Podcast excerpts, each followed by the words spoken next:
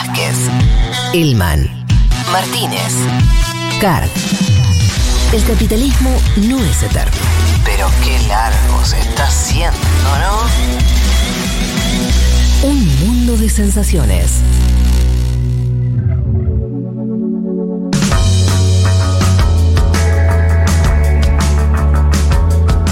Aquí estamos de vuelta. Quiero arrancar ya la nota con periodista.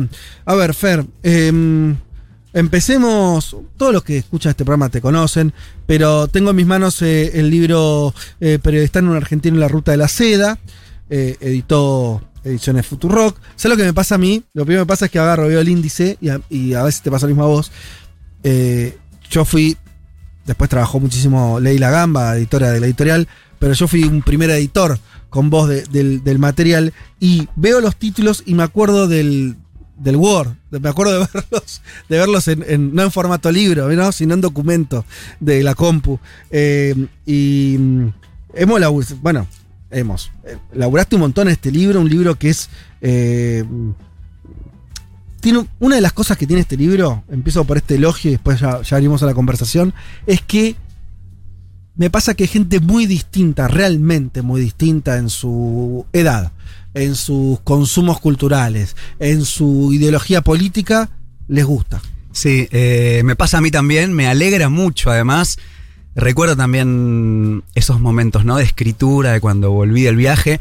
La única razón por la que lo pude hacer, creo, es porque había una pandemia. Porque hoy, al ritmo de vida que todos Es otra cierto. vez estamos llevando, sentarse a escribir 12 horas por día, como en ese momento hacía, es prácticamente imposible. Es decir, no podría haber pasado. Y sí, a mí también me alegra mucho eso que decís, gente que dice lo está leyendo mi abuelo o lo está leyendo mi hija, digo, un montón de, de personas. Y a veces yo también, digo, sin creerme absolutamente nada, digo, no, yo me considero uno más.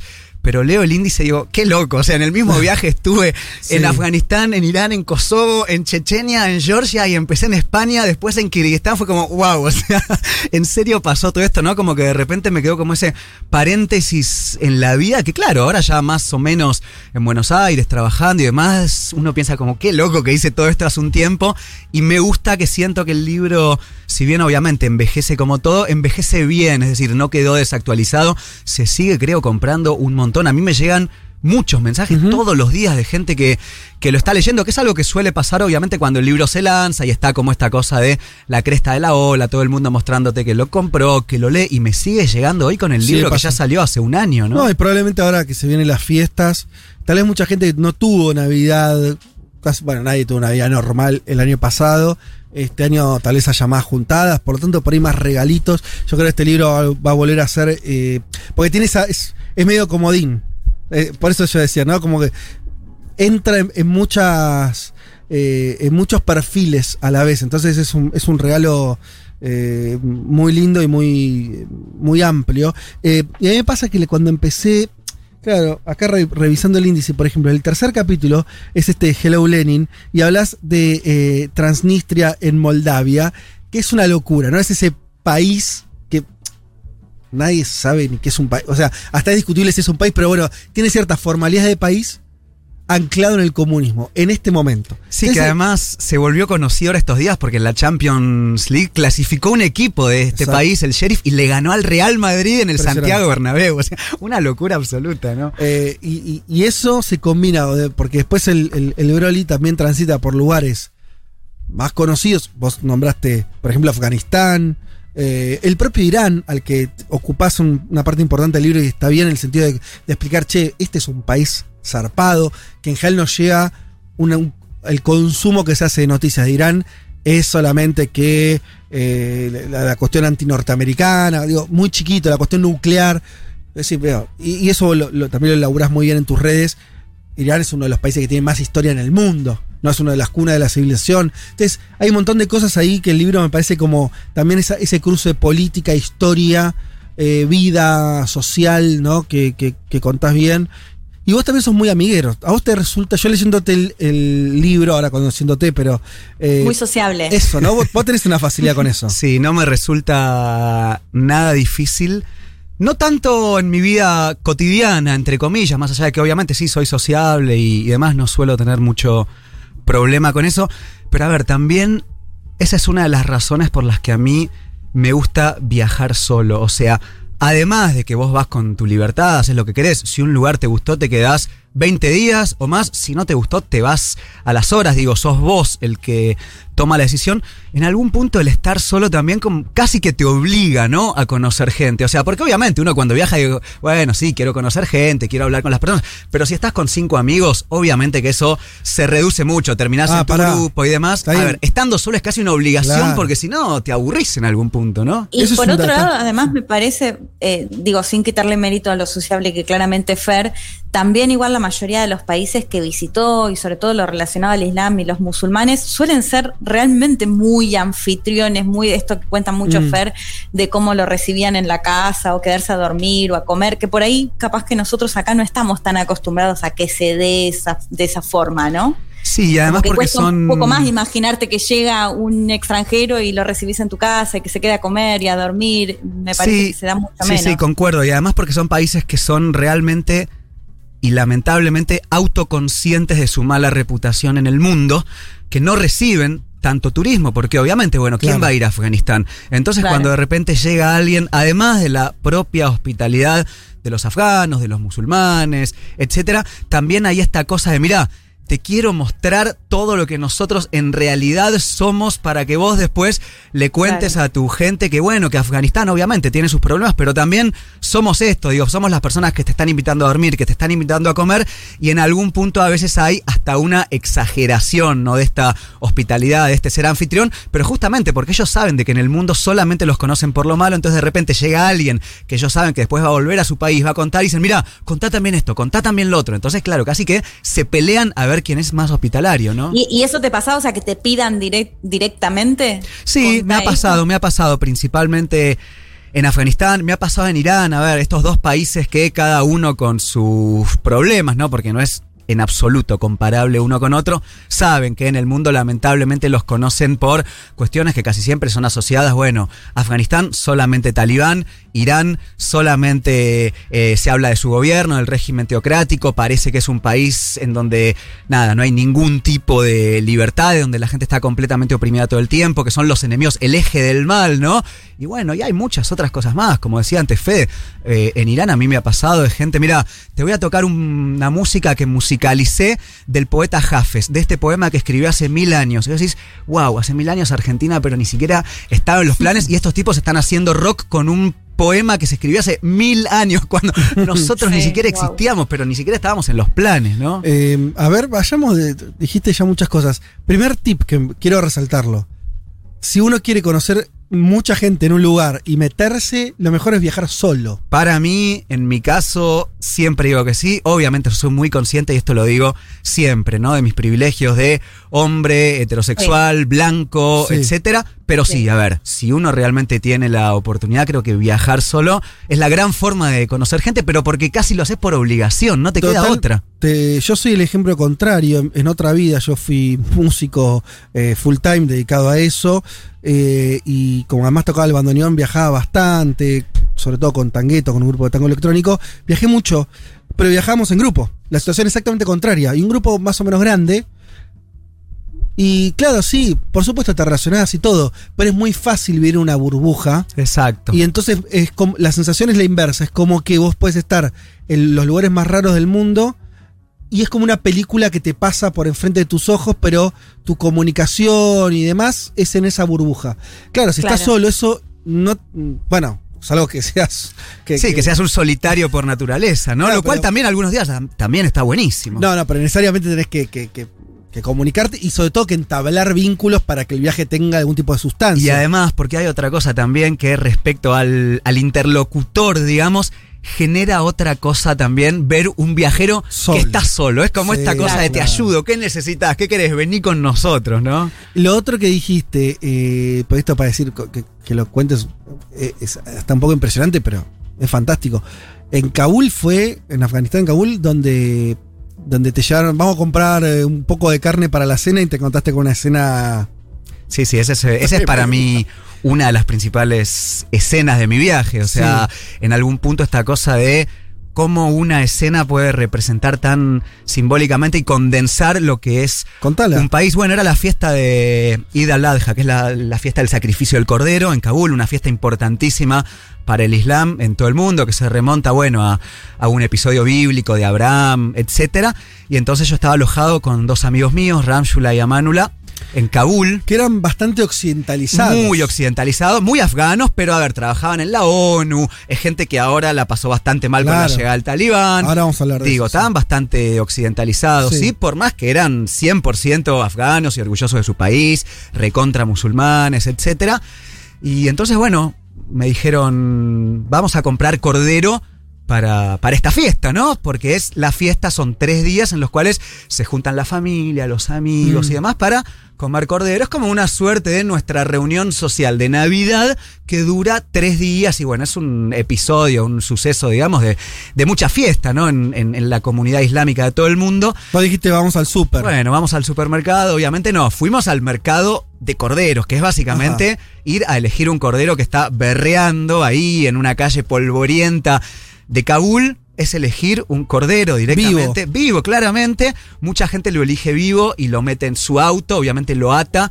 No apto para vegetarianos, no, No, apto claro. para, para veganos. Nada, al cabo, digo, se trata de eso. O sea, la carne que uno come no es que nació en la bandejita, la lechuga tampoco. Digo, es todo un proceso que en Kabul, Sí. y esto a mí es lo que me apasiona un Ajá. poco de estos países, ¿no?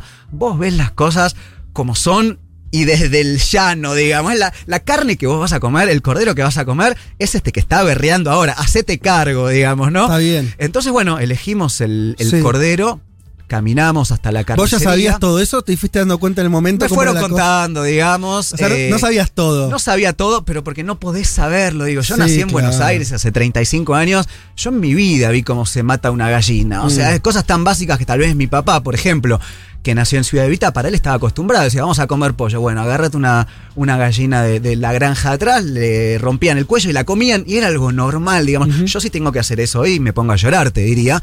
Eh, pero bueno, nada, íbamos con el cordero elegido. un Ellos cordero, eligieron, además- ellos eligieron eh, vivo, no, no se lo llevaron vivo, sí. Sí, No. sí, sí, sí, sí, es Ah. que no venden cordero muerto. Vos lo tenés que comprar vivo y de ahí vas a la carnicería, que más que carnicería es el verdugo, en realidad. Es otro lugar. Otro lugar, vos vas a la carnicería con tu cordero, un cordero que además en plata estadounidense debe haber salido unos 200 dólares, que si para montón. nosotros es fortuna, es que estás comprando 25, 30 kilos de carne. Claro. O sea, si para nosotros es fortuna, imagínate en Kabul lo que significa eso. Digo, yo estaba con la élite de Kabul en algún punto. No todo el mundo se hace ese, lujo allá. Exactamente. Bueno, fuimos al verdugo, un episodio impresionante, ¿no? A ver, estar ahí en la carnicería y que venga un chico de 12 años y le corta la cabeza al, al cordero y empieza a manar la sangre del, del- del animal vivo hasta que finalmente expira. Y al lado del verdugo de la carnicería hay un puestito, una casa de té, una verdulería, un mercado, y hay un tipo leyendo el diario y tomando el té, mientras al lado están matando un cordero. A lo que voy es A los sí, a, a a los gri- gritos, claro. Ay, pero sí. la normalidad, digo, Sí. ¿no? La normalidad de, bueno, una ciudad, pensemos también en lo que significa para los afganos después de 40 años la proximidad de la vida y la muerte todo el tiempo. Hablamos de corderos, pero hablamos también de seres humanos. Es una ciudad en donde, bueno, las cosas pasan, eso digo, vos querés comer un cordero, bueno, mientras vos estás sentado tomando un café, leyendo el diario, comprando tomates, comprando los fideos que vas a comer a la noche, comprando artículos de limpieza, en el puesto de al lado están matando un cordero y la vida sigue y es una normalidad. En algún punto, claro que yo mirando para otro lado, agarrándome la cabeza al inicio, después te acostumbras como todo. Bueno, todo el proceso, imagínate, largo, ¿no? Te ocupa toda la mañana de matar el cordero, sacarle la piel, despelecharlo, con una maestría lo hacía gente que trabaja eso todos los días, obviamente. Y bueno, una vez que tuvimos todo el, el cordero ya, ya muerto, ¿no? Digamos, ya listo para comer, mis amigos afganos, musulmanes, piden al carnicero que lo separe, que lo divida en 40 bolsitas diferentes. 40. 40 bolsitas diferentes, todas con un pedazo de carne. De, de medio kilo, ponele. Exactamente, vamos a suponer cada, cada bolsita con medio kilo de carne.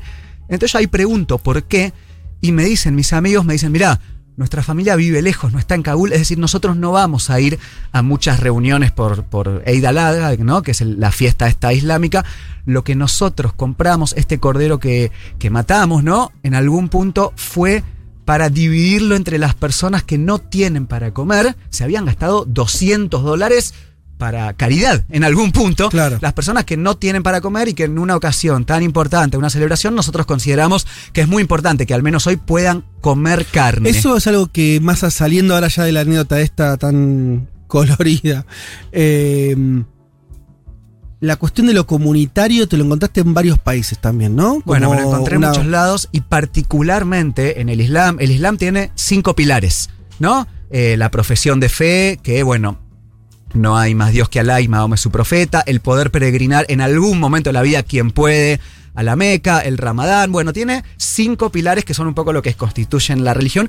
Y uno de los pilares es justamente la caridad. O sea, por obligación islámica, eh, uno tiene que dar un diezmo o una ayuda a la gente que menos tiene. Después, eso lo organiza cada estado, digamos, o cada comunidad, si es una vez a fin de año. Pero digo, hay una obligación religiosa casi de dar a quien, a quien no puede. Y lo, lo particular es que, bueno, o sea, los tipos se habían gastado 200 dólares en simplemente salir a repartir bolsitas de carne por la ciudad. Salimos a repartir las bolsitas de carne, no nos duraron ni dos minutos. O sea, imagínate la pobreza que Claro. hay en Kabul.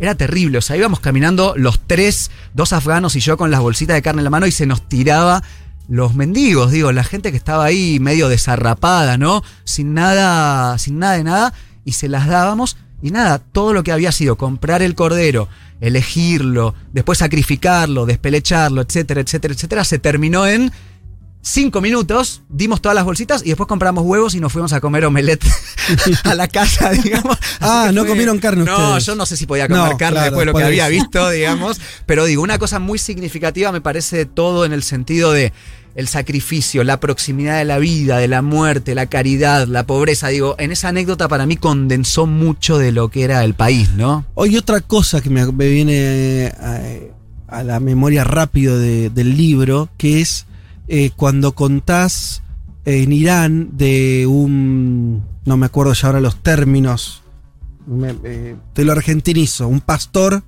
eh, que te encontrás ahí, que te lleva, y es un tipo que está haciendo como un viaje místico, viaje religioso, pero por las suyas, ¿no? Dando cuenta de que la cuestión de. Eso de lo- a mí lo que me sirvió, y creo que el libro está buenísimo porque acerca. cuando. Cuando la, la idea de acercar realidades, la gente, todo lo traducimos como que bueno, un poco uno también viaja, que también, pero también entiende cosas. A mí me sirvió entender que lo religioso en un país como Irán, además de la cuestión estatal que, que juega, todo eso, es realmente algo popular que la gente vive de una manera que para nosotros es muy extraño. Sí, sí, sí. Es, Y el eh, ejemplo de, de- no me acuerdo el nombre, de alguien que, que, que- con el que viajaste vos, que el tipo estaba recorriendo su país, pero también era alguien como vinculado todo el tiempo a, la- a lo religioso, ¿no? Como desde ese costado. Sí, la presencia de lo religioso en todo Medio Oriente, en Irán particularmente también, porque además es el único país del mundo con gobierno chiita, digo, tiene mucha identidad eh, religiosa, bueno, la historia en general. Eh, yo os recomiendo a la gente que busque en YouTube videitos de Arbain o de Ashura, que es la fiesta chiita más importante, y ver la gente en las mezquitas golpeándose el pecho, todos hombres, hay que Mm. decirlo.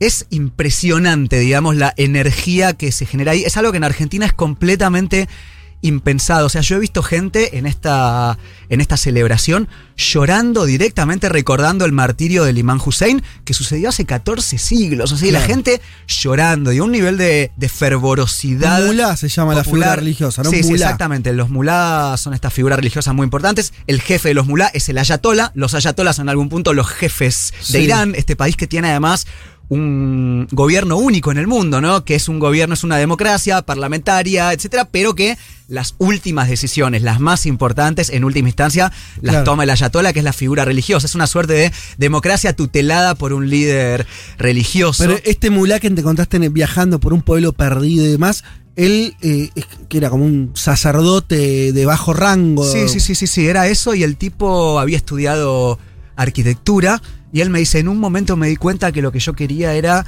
construir personas y no departamentos, ¿no? Ajá. Y bueno, se metió directamente a estudios religiosos, un tipo que tenía 30 años, mega fachero, hablaba inglés. Digo, Sí. podría ser nuestro amigo tranquilamente. El hermano trabajaba de modelo, o sea, imagínate.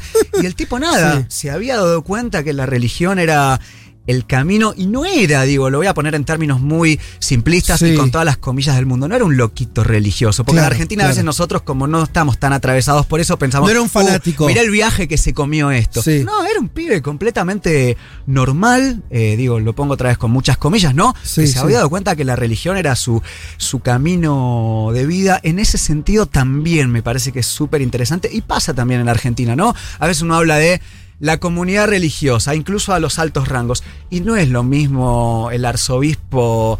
Digo, Monseñor Ujú. Aguer que el padre Pepe. Son No. los dos religiosos y son completamente diferentes. A veces uno piensa que digo, se hace una sobre una subestimación de que todas las personas son religiosas. Bueno, no, eso ya es falso. Pero incluso dentro de las personas que son religiosas, incluso dentro de las personas que ostentan cargos religiosos, no es lo mismo este mulá que tiene 30 años y está buscando la forma de modernizar la revolución con música electrónica para que con los años también pueda adaptarse a los nuevos tiempos y pensar en cómo la religión puede llegar a Netflix, que el tipo Mm. que tiene 90 años, el ayatola, que tiene una barba larguísima, un turbante y que bueno, quiera o no, en algún punto ya sostiene ideas que no digo que son parte del pasado, porque son parte del presente, pero que en algún punto ya chocan, ¿no? Con cierto desarrollo que tiene el mundo, con la penetración occidental. Digo, no todo el mundo es religioso. No todo el mundo que es religioso es religioso de la misma forma. Y no todo el mundo que ocupa cargos y estamentos religiosos también tiene las mismas ideas. Es muy complejo. Eh, manden mensajitos si tienen alguna pregunta o alguna imagen que quieran compartir sobre el libro eh, Un argentino en la ruta de la seda de Fernando Ducloskin con quien estamos hablando, eh, periodistán. Eh, lo hacen, ya lo saben, al 1140 66 000, 1140 66 000. Eh, hay un- una pregunta que ronda bastante en los mensajes, digo porque cayeron muchísimos, pero que es sobre todo preguntan, eh, mujeres preguntan, la, la resumo así, tiene, cada uno la agarra por esta manera, pero me parece que la síntesis no está mal eh, decirla de esta manera. ¿Crees que podría haber sido un viaje que haga una que, que la podría hacer una mujer sola o no? A ver, poder se puede, no es lo mismo eh, Afganistán que Irán, no es lo mismo Irán que Turquía, no es lo mismo Turquía que Siria. Tanto en Afganistán como en Irán- me, me imagino muy difícil, ¿no? No, no, no, no, no. En Irán yo conocí muchísimas mujeres viajando solas. Irán es un país muy amigable para el turista porque la Ahí gente va. es extremadamente hospitalaria. Afganistán, bueno, a ver, es otro tema, pero Es es, otro tema historia. por empezar. Sí, sí. Primero porque está en guerra, nos guste o no, entonces ahí hay que poner un, un asterisco. Segundo porque es un país mil veces más conservador. Ah, eh, Irán es el país menos conservador de los que yo conocí. El tema es que tiene un gobierno teocrático. Y entonces eso choca mucho y se hace muy patente en Irán las contradicciones. Yo lo cuento en el libro. Digo, Irán, si vos te metes adentro de una casa en Teherán, es Río de Janeiro. Yo he visto cosas en Irán que no las vi en Brasil. ¿Cómo Y estoy qué? hablando en términos de sexo. Ah. estoy Eso, hablando. ¿cómo sí, sí, sí, sí, sí. A ver, he visto hombres besándose, pero metiendo mano hasta donde uno no puede imaginar en lugares públicos. O sea, digo, no es tanto lo que se Eso cuenta. decís en pueblitos, en pueblos. No, no, no, bueno, en en- pueblos No, en pueblos- es diferente. en pueblos no. es diferente. ¿En Pero dónde digo, Teherán, decís en en Teherán. En Ah, en en Teherán. Tabriz. Ah, ok. A ver, el gran tema de Irán es que es una sociedad mega abierta, mega refinada, súper liberal, más que la turca incluso, ¿no? Que pareciera que es como el faro Sí, liberal. Mentira, occidental. no, no, no. Eh, la sociedad civil de Irán es por lejos la más interesante de la zona. De nuevo, lo que decíamos antes, pensemos que el imperio persa existe hace 5.000 años, Total. no es que están desde ahora. Eh, y es una sociedad muy abierta, muy abierta, que choca particularmente con un gobierno conservador. Y en ese choque, digamos, se producen un montón de grises que el gobierno los conoce y los permite en algún punto, Ajá. porque si no los permitiría, Pero no como podría que- sobre- A ver, en Irán, por ejemplo, en Teherán Sí. hay un lugar que se llama abiertamente, y todo el mundo lo conoce como el Parque de los Gays. Ajá. Vos sabés que si vos sos hombre y estás caminando por ese parque, claramente estás buscando algo. Sí. eh, Y, eso no es reprimido. No es reprimido, digamos. Al mismo tiempo está como. No es permitido como- como- tampoco. no es permitido. claro. Está ahí. Es ese gris, es ese limbo, es esa connivencia que es lo más interesante del país. Porque, a ver, la imagen que se vende es En Irán vos llegás y desde el momento que llegás ves una lapidación en la calle. Mentira, digo, exageración total, lo cual no quita que uno tampoco tenga que ponerse una venda y decir que es muy triste que la figura de la lapidación, por más que hace muchísimos años no exista más y es algo demasiado marginal como para que se hable tanto de eso, existe en el Código Penal. Digo, uno tampoco se puede hacer el tonto con eso, pero existe una caricaturización total total del país, que bueno, uno ya llega y parece que va a pensar eso y de- después resulta que llega y me pasa como a mí, que salí a pasear por Teherán la pri- el primer día, el primer Sí. día, estaba medio perdido, se acercaron tres chicas Ajá. a hablar conmigo, un extranjero que no conocían, en Y un país con ganas de conocer gente, vos, Bueno, eh. claramente se acercaron, hola, necesitas algo, Sí. te vemos medio... Eso en Afganistán No. es imposible que suceda, que una mujer se te... hace Imposible. A ver, Imposible. directamente, No, imposible. de hecho, lo que vos narrás sobre Afganistán, incluso de. Bueno, de la tus am- burka, a ver. De los amigos y de la gente cercana, ¿no? Con ese tema, eh, ahí hay, hay una Hombres, represión. hombres, Solamente hombres. puedes hablar con hombres. Exactamente. ¿Cómo es? eh, hay una cosa. Digo, yo tuve una Sí. noviecita un mes en Irán y salíamos caminando por la calle y no había ni un Ningún problema, problema. estaba todo bien y salíamos a la noche y digo, en un No, había- eh, en, en Irán las mujeres tienen obligación de vestimenta. Sí, la obligación que tienen es cubrirse El pelo, pero con no el la cara, ¿no No, no, no, no, no. Y de hecho, a ver, la cobertura de pelo es todo un tema también de acuerdo a. Hay un juego de límites ahí A también. ver, hay un juego, de- es lo que te decía antes, lo más interesante de Irán son los grises. A ver, Claro. vos vas a un pueblito y sí, la mayoría de las mujeres están vestidas de negro, con el pelo cubierto. Ahora, vos vas, caminás por el centro de Teherán y son mujeres que van en jean, con una remerita y una cobertura de pelo animal print sí. hasta las orejas y de repente vos ves todo el pelo que le llega casi hasta el piso y Claro. está bien, digamos. Digo, a ver, es todo un tema también ese, pero sí tienen obligación, tienen Claro, obligación. también la, la historia de Irán en ese sentido tuvo su revolución. eh, que eh, bueno, Leti, vos eh, te acordás cuando hiciste hace no tanto fue el, eh, sobre la revolución revo- iraní. revolución iraní. Y toda esa explosión democrática. Después sobre eso vino también la cuestión religiosa, pero es una sociedad que tiene otra densidad y, y otro. eh, co- como un juego también propio importante, que me parece se reflejan en lo que, en lo que viste. Che, cayeron Sí. Un montón de. Eh, Leti, si quieres decir algo. Yo No, eh, que, que pensaba en esto que decía del pelo. eh, hay como una activista iraní que, bueno, vive en Estados Unidos y todo, pero que la- de hecho muchos titulares como el pelo más odiado, ella tiene unos rulos así gigantes. Y básicamente en las redes sociales está subiendo todo el tiempo videos de mujeres que por ahí de pronto no tienen cubierto el pelo y cómo la quieren denunciar otras mujeres, ¿no? Eh, en, bueno, en esto que decía Fer, de que sí, el pelo no se puede mostrar, digo, más allá de que no tienen la que les tapa también la cara, no pueden mostrar su pelo. Eh, ¿Cómo es? eh, eh, hay una cosa que ahora ya me, me confundo, quiero que me, lo vuelvas a aclarar entre países. Si hay algo, sobre todo estamos hablando, porque tu libro igual también va hacia Central, hay otros, pero estamos hablando, nos quedamos medio en Medio Oriente, eh, y los países islámicos. Eh, la cuestión de las dentro de las casas me, me vuelve siempre la imagen de que te invitan adentro de una casa, pero la- las mujeres no, no las ves a las mujeres. ¿Eso es algo que ocurre en Afganistán nada más o en otros países también? A mí me ocurrió en Afganistán, me ocurrió también en la península arábiga, en Omán, por ejemplo. Ah, en Omán. La península arábiga particularmente Claro, es muy conservadora, muy Arabia sí. Saudita, ni Ni que hablar. hablar. Eh, mm, sí, es exactamente así. A ver, en última instancia, digo, vamos a hablar de Afganistán, por ejemplo. Todo se debe a un cierto impulso o instinto o decisión también política, social, cultural de proteger a la familia. Digo, todo en última instancia refiere a eso, por eso también, bueno, la animadversión contra Occidente y su individualismo. Digo, a ver, sí, sí. Afganistán, eh, muchos países de la zona son países que funcionan básicamente con la unidad familiar. Por eso también, por ejemplo, el rechazo al matrimonio igualitario. Digo, si en esos países la familia, que es medio la institución vertebradora de todo, se empieza a desmembrar, casi que se acaba el país. Obviamente hay países que llevan esto al extremo, como la interpretación que hacen los talibán de la ley islámica, la sharia, bueno, cómo ellos interpretan el Corán, que digo, que para proteger los códigos antiguos de vida y la familia y demás, ya por poco, digamos, la mujer, y por poco no, es así, tiene que salir a la calle sin que nadie la pueda ver para que entonces los hombres no sientan el impulso y ella tampoco, y etcétera. Sí, y al sí. final,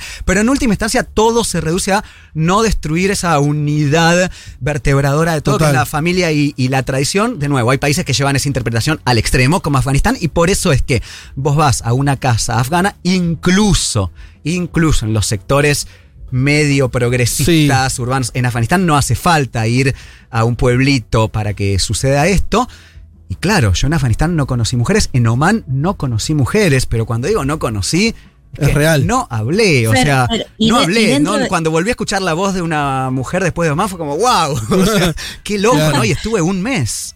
Fer, pero, o sea, dentro de la misma casa también esta división, por un lado las mujeres y por el otro lado los hombres. Sí, particularmente, a ver, la división con un extranjero, con un visitante. Después, obviamente, que adentro de la casa, digo, todo el mundo se ve, todo el mundo... No es que la mujer se cubre el pelo cuando está con, con su marido o con su familia. Hay muchas reglas también respecto a eso, depende también la escuela que cada uno siga, pero por ejemplo, a ver, hay reglas que dicen, a ver, la mujer tiene que cubrirse el cabello si llega alguien que es un amigo del esposo. Bueno, otras dicen, no, no, si es un amigo no pasa nada. Pero en mi caso, yo era un extranjero, hombre, etcétera. Claro. Entonces sí, obviamente cumplía con todos los requisitos para que, de nuevo, en los países con interpretación más fuerte, Irán, por ejemplo, no, en Irán esto no me pasaba. Vos entras a una casa iraní y es, digo, de nuevo, yo tuve una, una noviecita iraní durante un mes y,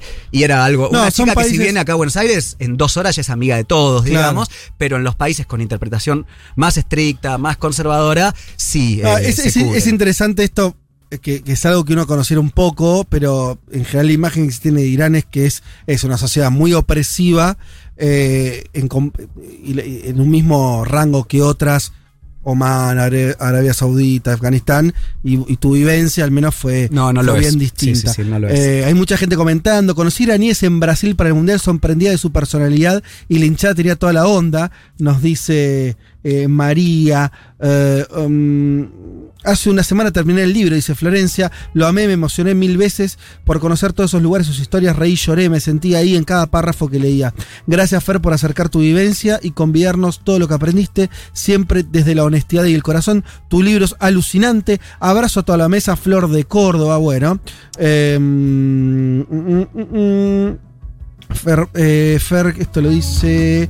Bueno, no, está, no está firmado. Hagamos hermoso el libro. Lloré como loca con los dos últimos capítulos. Me abriste la perspectiva de esas culturas. Ahora lo estaba leyendo mi novio y así seguirá viajando. Muchas ganas de conocer esas tierras eh, me dejaste. Y acá una pregunta: ¿no te dio la impresión de que la religión perpetúa una sociedad de castas donde la movilidad social no existe? Acá en Egipto, acá en Egipto, o sea, eh, el amigo Jorge nos escribe de Egipto, entiendo, eh, se nota bastante eso. A ver, me parece que es una pregunta que en cada país es diferente. Digo, en Irán la, religión sirvió para hacer una revolución, es decir, no hay nada menos perpetrador del inmovilismo que eso, que una revolución. Y en otros lugares sí, la religión sirve para... No, no usaría la palabra casta, ¿no? Que está más asociada con la India. Pero sí, a ver, es como todo, ¿no? Me parece que la religión puede ser una fuerza que sirva para hacer revoluciones, como ha servido en, en- en muchos casos. Puede ser también un, un movimiento que sirva para perpetuar un statu quo. Digo, a mí me parece que tiene que ver con el país, con la situación. Es algo demasiado amplio. Yo he visto cuando estuve por África antes de este viaje, Sí. digo, yo por mi formación, por mi formación, también yo tenía una visión, lo que estaban hablando antes, ¿no? De Sí. cómo la gente de clase media, media alta, urbana, que estudió ciencias sociales, se acerca a la religión y para mí era el opio de los pueblos, claramente. Y después me fui a África y claro, digo, para mí era el opio de los pueblos porque yo desde el día que me levanté tengo en mi casa inodoro, cloaca, espejo, comida, techo, estufa y después ves gente en Uganda que no tiene absolutamente nada y los ves con los ojos llorosos cuando se juntan todos a cantar gospel y encuentran en esa reunión Claro. un motivo de escucha, un psicólogo, alguien que les consigue trabajo, una compañía, alguien que les cuenta sus problemas y dices, bueno, evidentemente la religión para ellos significa algo completamente diferente de lo que significa para mí, que es probablemente nada. Y bueno, y es, es muy difícil, ¿no? Algo tan complejo como la religión, ponerle este cartel de es esto. Eh, algunos se preguntan si hay nuevos proyectos. No sé si quieres contar algo. Bueno, hay nuevos proyectos. eh, por ahora no voy a contar mucho más. Lo que Qué puedo bueno. decir, lo que puedo decir Sí, es que a ver. pronto va a haber novedades. Mm. Bastante pronto. curiosidad. Así que. O sea, podemos decir que no te vas a quedar dando vueltas por acá mucho tiempo más. A ver, podemos llegar a, a decir Podemos eso. a decir eso. Podemos llegar a, decir eso. podemos decir- Nada se sabe en este mundo Perfecto. pandémico. No, no, no vamos a A decir ver, más que que hay ganas, hay ganas. Y que Yo- hay yo te voy a planes, decir- hay planes también. Claro, también te voy a decir que, que la, que la editorial Ediciones Futurock también tiene ganas de que, eh, que Periodistán, un argentino en la ruta de la seda, tenga un- Una secuela. una secuela. Y lo vamos a dejar acá. Que cada Lo uno entienda lo que quiera. No vamos a decir más. Eh, además vivimos, como vos bien decís, en un mundo muy dinámico, donde los deseos después se corrigen, ¿no? Viene, Se van viene la pandemia y te, te lo acomoda para donde quiera. Así que, pero en principio, si, si fuera solamente nuestra voluntad es la que dictara en el futuro, podríamos decir que, que hay eh, proyectos interesantes. A ver, planes siempre hay también porque, digo, es lo que antes me preguntabas, ¿vos sos Fernando o sos periodista? La gente a veces me ve por la calle, ¿y cuándo viajás de nuevo? Es la primera pregunta que me hacen y es difícil, hay como una presión ahí popular y bueno, y a ver, y tampoco es algo que a mí me disguste hacer, me encanta, me encanta.